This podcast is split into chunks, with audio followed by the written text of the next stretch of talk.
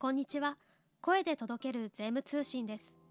この番組は週刊税務通信を発行している株式会社税務研究会が税制改正の動向1週間分の税務会計ニュースなど旬なトピックスをお伝えしていきます。さて今回は令和4年度税制改正大綱で流れを読むの実務対応版をお送りいたします。今回の実務対応版は昨年12月に配信した速報版とは異なり実務をしていく上で出会う改正項目に絞った上で税理士の内藤忠宏先生村木慎吾先生にお話ししていただきました。今回初登場の内藤先生は税理士試験合格後大原簿記専門学校勤務会計事務所勤務を経て現在愛知県豊橋市に事務所を開設されています。税務研究会では村木慎吾先生とともに週刊税務通信への寄稿やセミナー講師としてご登壇いただいております。それではここから2月7日に収録した内容をお届けいたします。こんにちは税理士の村木です。今回は昨年末に配信した令和4年度税制改正大綱で流れを読む速報版のバージョンアップということでえっと、少しずつ税制改正の詳細も分かってきた中で、まあ、より実務面からこの改正内容を見てみよう。実際にどのような実務になるのかなというお話を、まあ、私一人ではちょっと頼りないので税務通信で連載させていただいている税務の革新でご一緒させてもらっている内藤先生と一緒にごお話しさせていただこうと思っております。そういう企画です。こんにちは。愛知県東三河で開業している税理士の内藤忠宏です。今日はよろしくお願いします。内藤先生よろしくお願いします次はあの特定配当等と特定株式等譲渡所得金額にかかる課税方式にかかる改正です。特定配当等というのは、いわゆる上場株式の配当や公社債の利子のことを言います。特定株式等譲渡所得金額というのは、あの源泉徴収ありの特定口座における株式の譲渡所得のことです。これらのものについては、所得税、復興特別所得税が15.315%、住民税が5%徴収されていて、申告不要とすることが可能となっています。あの繰越控除とか、えー、他の特定口座とか、えー、特定口座以外のえー、株式の譲渡損とか通算するために確定申告することっていうのができますよね。そうですよねで申告不要とするか確定申告をするかの判断はあの所得税と住民税で別々に行うことができます。で両方とも申告不要なら所得税も住民税も申告せず両方とも申告するのであれば所得税の申告をするだけということになります。しかし所得税は申告し住民税は申告不要とするのであれば住民税について申告不要とする意思表示のため、住民税の申告書や、まあ、申告不要の申し出等申出書等の提出が必要でした。ちなみにご存知の通り、令和3年分の確定申告から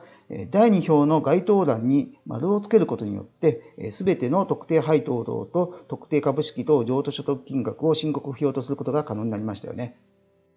そうですね、今年の今やってる申告欄なので注意しないといけないですね。で、令和6年分の住民税、まあ、所得でいうと令和5年分の所得になりますけど、えっと、所得税と住民税の課税方式が統一されるという改正でしたね。これ、えー、どういうケースでそもそも所得税を申告して、住民税を申告不要にするっていう選択してたんでしょう？それはですね、あの住民税の負担額も関係するんですけれども、まあ、どちらかというとあの、他の制度の負担額との関係になります。例えばですね、国民健康保険税や後期高齢者医療保険の保険料なども所得を基準に計算されています。そのため、申告をして所得税、住民税が減額される税額よりも、国民健康保険税や後期高齢者医療保険の保険料の増加額の方が大きくなることがあるのです。そうですね。まあ、あのたまに申告したら所得税は減ったけど保険料は上がっちゃって、クレームがありましたみたいなこともありますもんね。そうですね。で所得税と住民税の課税方法が統一されると、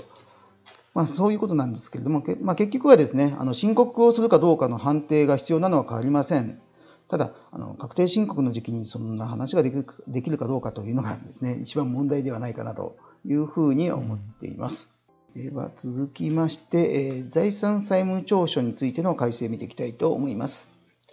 財産債務調書は、その年の退職所得以外の所得の合計額が2000万円を超えて、なおかつ、12月31日において3億円以上の財産があるか、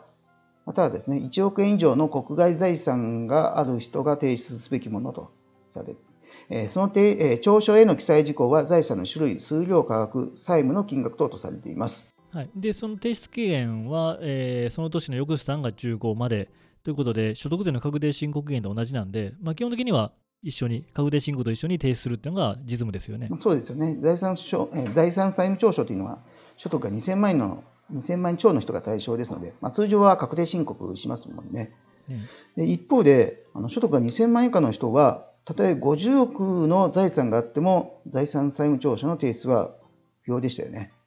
そうなんですよね、まあ、当初から言われてましたけど、まあ、こうなると、当局としても財産把握に漏れが出ますねということで、まあ、今回、改正で、この提出義務の対象者を広げたんですね、はい。えー、所得税の申告にかかわらず12、12月31日現在で10億円以上の財産を持っている人に対して、えー、財産財産債務調書の提出を義務付けました。またですね、財産債務調書には、現金、書画骨董、美術工芸品、貴金属以外の家庭用財産のうち、取得価格が100万円未満のものについては記載が不要となっていますけれども、この取得価格基準が300万円に引き上げられます。またですね、提出期限も6月30日というふうになりました。そうですね。で、あれですよね、国外財産調書の方も同じような改正があって、まあ、提出期限が6月30日に伸びてるという感じですね。そうですね。でこの改正なんですが、あの令和5年分の財産債務調書について、えー、適用されるということになります。ただ、個人的にはこの改正に実感はありません。というのも、あの財産債務調書、実はですね、まだ私出したことがないんですよね。そうですえー、あの前身の財産債務明細書はあるんですけども、こちらはですね、あの所得2000万円以上というのが提出要件でしたから、えー、まあ、本当にですね、実務上の実感がないんですけども、まあ、その,、ね、あの提出をされている村木先生はどんな注意点がありますかね？まあそうですね、えーまあ、確定申告不要者っていうのが前提なので、えー、その中での対処者の把握ですもんね。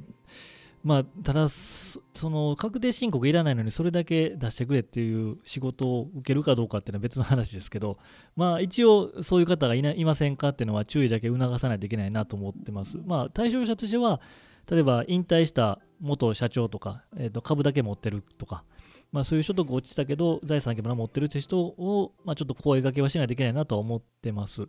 あと、えー、気になるのは、まあ、提出時期ですね。6月30まで伸びましたということですけど、でも、確定申告期限は伸びてないので、じゃあ、確定申告とはまた別でお会いして、資料をもらってっていう段取りをするよりは、今まで通り、3月15に一緒に出してしまうっていう方が、まあ、実務的だし、作業的にも楽なのかなと思いますね。そうですよね。はい、なんか、間空けていくなんてめんどくさいですよね。そうなんですよね。もう、多分確定申告終わったら皆さん、どっか行かれるんで、連絡取れなくなるんですよね。はい、続きまして、電子取引の保存です。昨年の中盤にドタバタした電子取引の取引情報の保存について、税制改正対抗で2年間の猶予措置の整備が触れられると、年末には法律と法律と省令が改正されましたよね。その後、Q&A など国税庁のホームページなどでも周知がされたりしました。そうですね、まあ、この年末はこの話題ばっかりでしたけど、まあ、この延期というか措置で、まあ、かなりほっとした人はいっぱいいると思いますけども、まあ、あくまでも、えー、やむを得ない事情がある場合の猶予措置っていう位置づけなので、まあ、その点は忘れちゃだめですね。やむを得ない事情というのは、記録保存システム等を構築できていない場合や、ワークフローの未整備などを言いますので、2年間何も準備していないのであれば、やむを得ない事情があるとは言えませんからね。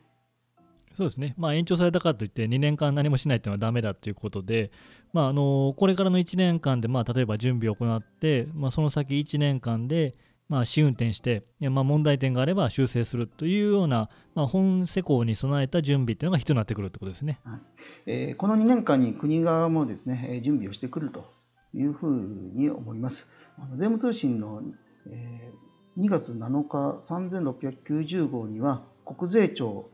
R3 改正前兆法の対応方針を全局等に連絡。電子データ保存にかかる事務運営を取材、前編。調査等で保存要件に関する当局対応などというですね、気になる記事も出ています。そうですね、まあ、そういう記事を参考にしながら、まあ、これから関与先と一緒に対応を考えないといけないというとこですかね。はい、あとそうですね、ここまで一応、令和4年度税制改正の中でも、まあ、実務上注意しておくべきものに限絞って、まあ、話をしてきましたと。で、成田先生、最後、まとめお願いできますか？はい、えー、金融所得課税の見直し、相続税、贈与税の一体課税など、改正が見送られた項目が多数あります。え、実現した、え、改正というのはあの小粒という感じなんですけれども、今まで話してきたように、実務上注意すべき項目は多くあります。実務をしていく我々としては事故を起こさないように気を引き締めて勉強していきたいと思います。うん、それと毎年同じことなんですけれどもこのタイミングで改正を理解しておくことが必要だと思います。改正項目の多くは1年後ぐらいから適用されるのでその時にやればいいやと思って先延ばししてしまいます。しかしその時になってもなかなか取り掛かれず苦手意識を持ってしまったりします。税務通信をはじめとする税務情報誌では今の時期にしっかりとした記事が記事を出してもらえるので、まあ、それを利用して、えー、理解していく、えー、理解していくといいと思います。以上、自分への戒めでした。まあ、さすが税法オタクですね。うん。まあ、我々あれですよね、情報や、まあ、経験がない中で、まあ、改正後の実務を最前線で一番初めにやっていかないといけない職業なので、まあ、自分たちの身を守るって意味でも、まあ、税務通信をはじめとした、まあ、そういう記事とか、まあえーと、税務通信で我々やってる連載の税務の革新しっかり、まあ、議論とか情報発信していきましょうということで、まあ、これからもお願いします。でね、ではこの辺りで令和4年度税制改正大綱で流れを読むの実務対応版を終了させていただきます。皆さん聞いていただいてありがとうございました。はい、どうもありがとうございました。2月7日に収録した令和4年度税制改正大綱で流れを読むの実務対応版をお届けいたしました。税制改正や改正が及ぼす実務への影響は週刊税務通信でも記事を掲載しています。概要欄にリンクもございますのでどうぞご覧ください。最後までお聴きくださりありがとうございました。この番組は株式会社税務研究会が運営し Apple Podcast、Spotify、Amazon Music などで配信中です。番組登録をしておくと最新回の配信時にお知らせが届き忙しい中でも隙間時間を活用することができますのでポッドキャストアプリから番組登録をお願いします。また番組では皆様のご要望やメッセージをお待ちしています。ハッシュタグ声で届ける税務通信までお願いします。